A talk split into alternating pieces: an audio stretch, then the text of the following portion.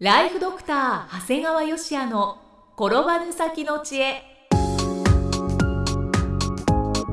ビジネス勉強マネープラン。介護ライフワークバランス。この番組では認知症専門医であり経営者でもある長谷川芳也が人生を10倍豊かにする知恵をお届けします。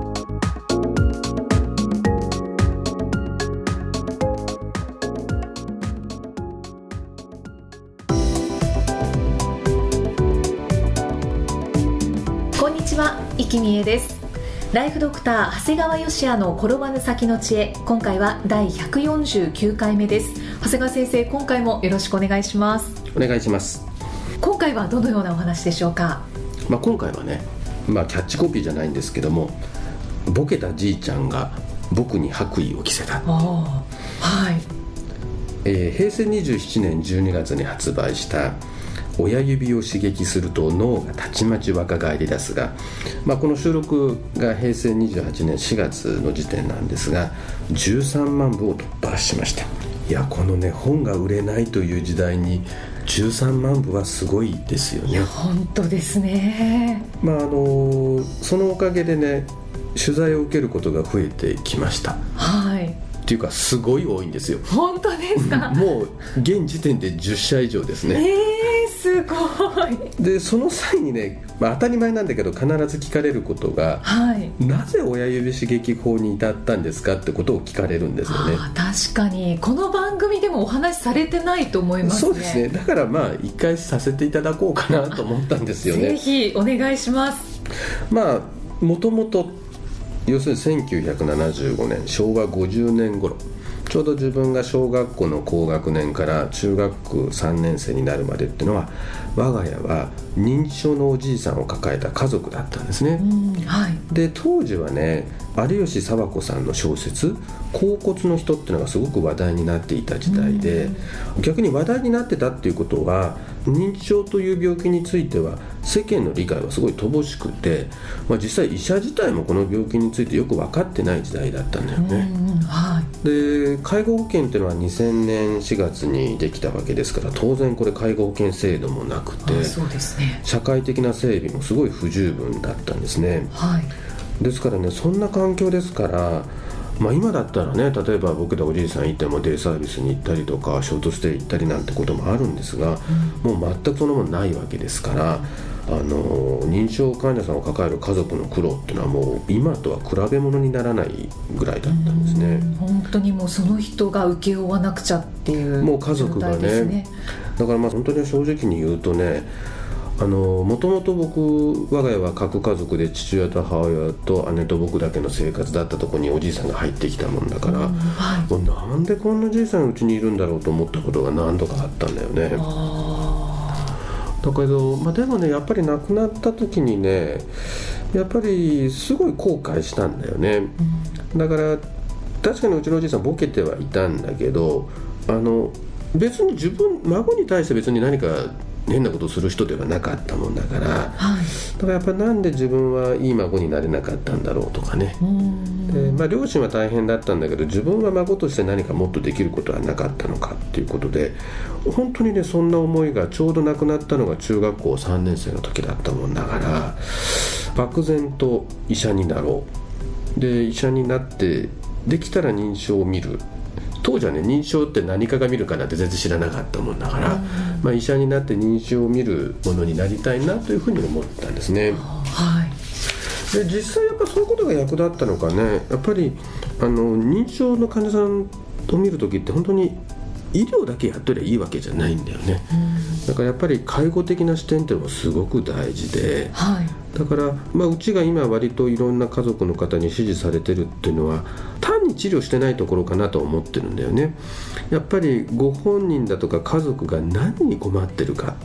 っていうのはやっぱり医療だけじゃなくて、まあ、例えば適切な介護認定をしてそれに合わった介護サービスを提案することもあるしはい。で、まあ、当然その時に家族にどの程度の介護力があるかっていうのもちゃんと聞いてあげないといけないし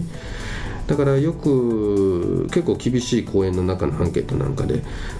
僕のね視点っていうのはちょっと家族に寄りすぎてるんじゃないって指摘されることもたまにあるんですよね。うん。はいでまあ確かにその人たちから言わせればあくまで患者さん中心じゃないのって言われるわけなんだけどやっぱ僕がもともと認知症の家族だけだったということもあるかもしれないんだけどもやっぱどうしても家族に方に寄っちゃうんですね、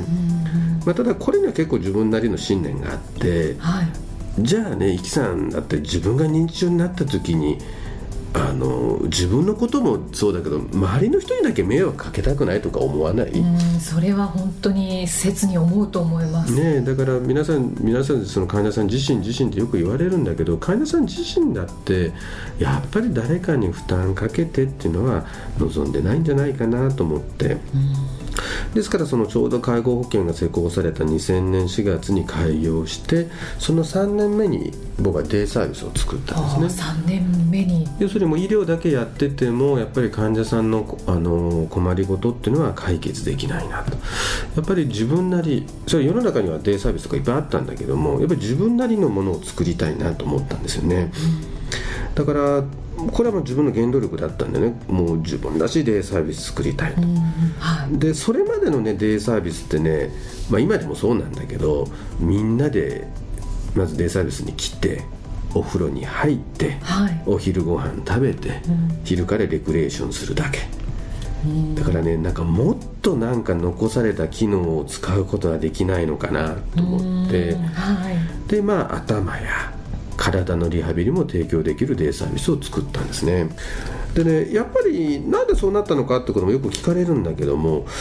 確かにね医者になってから患者さんと接しながら昔のじいさんのことを思い出すんですよね、そうするとね確かに食事の際になんかお箸がうまく使えなくなったりとかね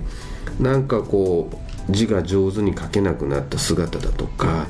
あとねお薬飲む時すごい苦労してたなって思うのね。あのそういうのをふと思い浮かべたんだよね。はだからこれ今の知識で考えればやっぱり認知症の進行とともに指先の動きがすごい悪くなってたんだよね、でそんな時にねあの学生時代に学んだホムンクルスっていう図を思い出したんですね、うんはい。これ本の中にも載ってるんだけども、載ってあの脳の中で指っていうのは表面積では体の中では10分の1しかないんだけど脳の中では3分の1近くのエリアを占めてますよっていうすごい異様な図なんだよね、はい。だから足を動かすってことはすごいことなんだけど脳的には大したことないんだよね、ほんのえこのちっちゃなエリア動かせばもう足は動くんだけど指先を動かすためにはものすごい脳の広範な領域を使う必要があるんだよね。でそういう時でちょっとピンときたわけ。デイサービスのリハビリにこう指先を使うものを取り入れよう。あでまあなんとなく指先。まあ実際みんなもね指先使うことはいいってことは知ってあますよね。そうですね。でさらになんか研究を続けるとね指の中でも特にこう親指が重要だってことが分かってきたんだよね、うんはい。人間は親指のおかげで、えーエンジンからエンジンじゃ猿の人から進化したんだよね猿の親指っていうのは全部5本が並列に並んでるんだけど人間は親指が他の4本と向き合うことで物をつかみ、でも物をつまみ。でそこからさらに道具を使うことで脳が飛躍的に発達したんですよね。これは私長谷川先生の本を読んで初めて知りました。ありがとうございます。でも本当にねあのよくその話は聞きます。改めて見るとそうだねっていう形だね。はいだからね親指って偉いなとか思うよいね。やすごいですね本当にまじまじと見ちゃうんですよね親指を親指がなかったらと思うとちょっとゾッとするんだよね。はいで年を取ってくるとねあのやっぱり認知症になるとともに意欲が低下してくるんだよね。うんで今皆さんいろいろ親指を使った動きをきっと想像されてると思うんだけどこれらの行動を考えるとみんなこれ意欲なんだようね、ん。確かに。親指を使った行動にはみんな意欲があるんだよね。はい。だからこのペンを持とう字を書こうという意欲だだから親指はね意欲の象徴なんですよね、だからまあ自分がたどり着いた結論っていうのは親指を刺激すると脳がたちまち若返り出すこれが親指刺激法の原点なんですよっていうことをいつも取材の時にはお話をさせていただいてます。長谷川先生がこの親指に至った経緯がよくよく分かりました。そうなんですね、はい、でね実はあのまあ、取材ではここまでは聞かれないんだけど実は僕在宅医療もやってるんだよね。そうですよね。で結構皆さん僕はもう何も医者として働いてないと思われてる方もいるんだけど もう暑い日も寒い日も雨が降る日でも毎日毎日大体78件の訪問診療はやっています、うんはい、ですからもう開業以来4万件以上の訪問診療をやっていて実際400例以上の在宅での看取りもしています。でその話をするとなんで認知症の専門医なのに在宅医療っていうふうに不思議がられることがあるんだよね、はいで実はね認知症医療と在宅医療って密接なつながりがあるんですよね。でよく家族の方に言われるのは、まあ、家族の方とかきっと皆さんもそうだと思うんだけどやっぱり死ぬまでずっと我が家で過ごしたいと思わない、うん、思います。ねこれは多くの方が希望されるんだけども、はい、でこれを実現するためにはどうすればいいかっていうのは簡単なことで健康でいる期間を長くすることなんですよ。あそうですね。シンプルだけど本当にそうです、ね、そうなんですだから健康でいる時間が長ければ長いほど最後弱ってしまって寝たきりになるってもその期間が短くなってで結果的に家で見ることができる可能性が高くなるんだよね、はい。でそのためにもこの親指刺激法ってすごく効果的でで親指刺激法でいわゆる運動機能、うん、さらに認知機能を維持することでいわゆる健康でいる期間を長くしましょうよということができるんだよね。あのどこでもリハビリできるしいいですよね。そうなんです。だからそれによって健康でいる期間を長くしましょうよということなんですね、はい、で皆さんね認知症ってあのボケてしまって歩き回ってるのをイメージされてるかもしれないんだけどいろんな段階があるんだよね、あの本当にちょっと前頭葉機能が低下しているような早期の認知症レベルだとかあと本当に物忘れだけが主である時だとかもうそのよりさらに進んでしまって幻覚や妄想や徘徊が出てるようなレベルからさらに忘れちゃいけないのはさらに認知症って進行すると寝たきりになるんだよっていうことなんだよね、だからものすごい認知症っていろんなレベルがたくさんあるよということになるんですね。だからあの認知症患者さんって大きな病院だとか基幹病院にかかってるとどっかでそこに通うこともできなくなってくるんだよね、うん、どんどん。そうだから、えー、地域の基幹病院や大きな病院で働いてる先生方はそういう人が認知症として存在していることを知らないわけだよ知らないんです、ね、だって僕だって自分が大きい病院で働いてる時自分の外来にいる患者さんが認知症患者さんがある時来なくなっても、はい、別に誰が来なくなったなんて認識せずに要するに来れる人しか見てないわけだよね。ああそっか。だから通院もできなくなるぐらい弱ってきた。もう最後はもう本当に食べることもできなくなってじゃあ亡くなりそうになる人は僕らの前には来ないわけですから。だけど僕は今も開業医ですから、はい、もう来れなくなったらお伺いしてるわけだよねだから最後の最後まで、えー、見させていただく。いやこれはありがたいですね。だからそうなると今まではうちのデイサービスを使ってた人に対して訪問看護だとか、まあ、訪問リハビリも関わることで、最後の最後、えー、自宅で生活し、えー、家で見取らせていただくということになるんだよね、はい、ですから、えー、多くの患者さんが望むずっと我が家で過ごしたいっていうこれも実はこの認知症専門医の仕事の一つなんですよということなんですね、本当に大きなお仕事の一つですね。そうなんです。だからなんとなくこう僕がこう売れる本を書いてですねこう上手にやってるように思われがちなんですが 結構地道な仕事をしてますよっていうことをちょっとお伝えしたから ここで一旦お伝えを。はい。はい当にあの患者さんとご家族に寄り添った診療本当に感謝いたします。そしてあの親指刺激法に対する先生の思いも聞かせていただきました。ありがとうございます。では最後に長谷川先生のもう一つの番組ご紹介させていただきます。タイトルは診療より簡単。ドクターによるドクターのための正しい医療経営の勧めで医療法人ブレイングループが実践し構築した医療経営の方法を余すことなくお伝えしています。え、こちらは最初の2か月間無料でご利用いただけるのでその後ちょっとこう解約なんてことを心配したりもしていたんですけどそれがほとんどないんですよね。やっぱり全然ないっていうのはすごいですね、はい、でどうも聞いていただいてる人の特徴っていうのはあのある意味通常の常識にとらわれない。もしくは常識の間の情報を欲しているっていう人たちなんだなっていうふうに一応分析してるんですよね。だから今日のお話でもあったんだけど自分自身やっぱ普通に医療をやってるでも全然問題はないわけですよね医者やってて。だけどやっぱり患者さんの困りごとを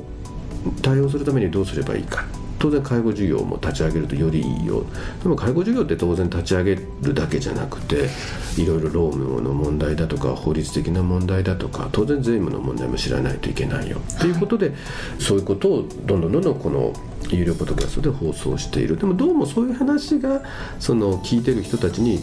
えー、すごくマッチしている。でそういう情報ってなかなか他では手に入れられないみたいなんだよね。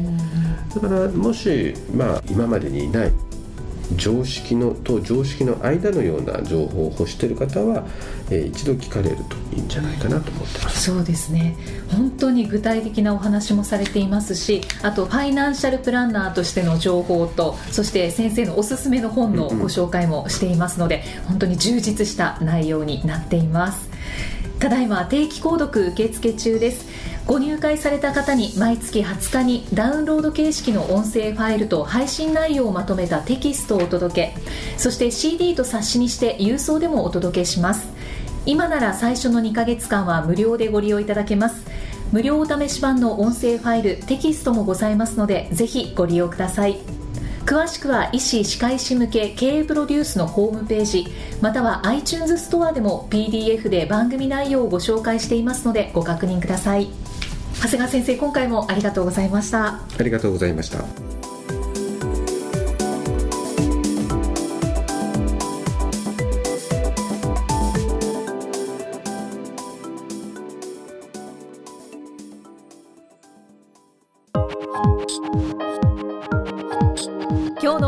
は。いかがでしたか？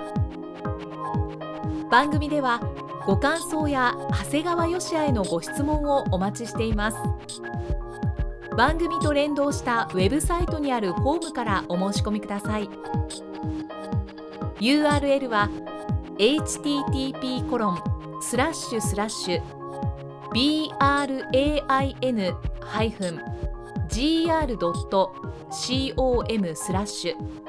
podcast スラッシュ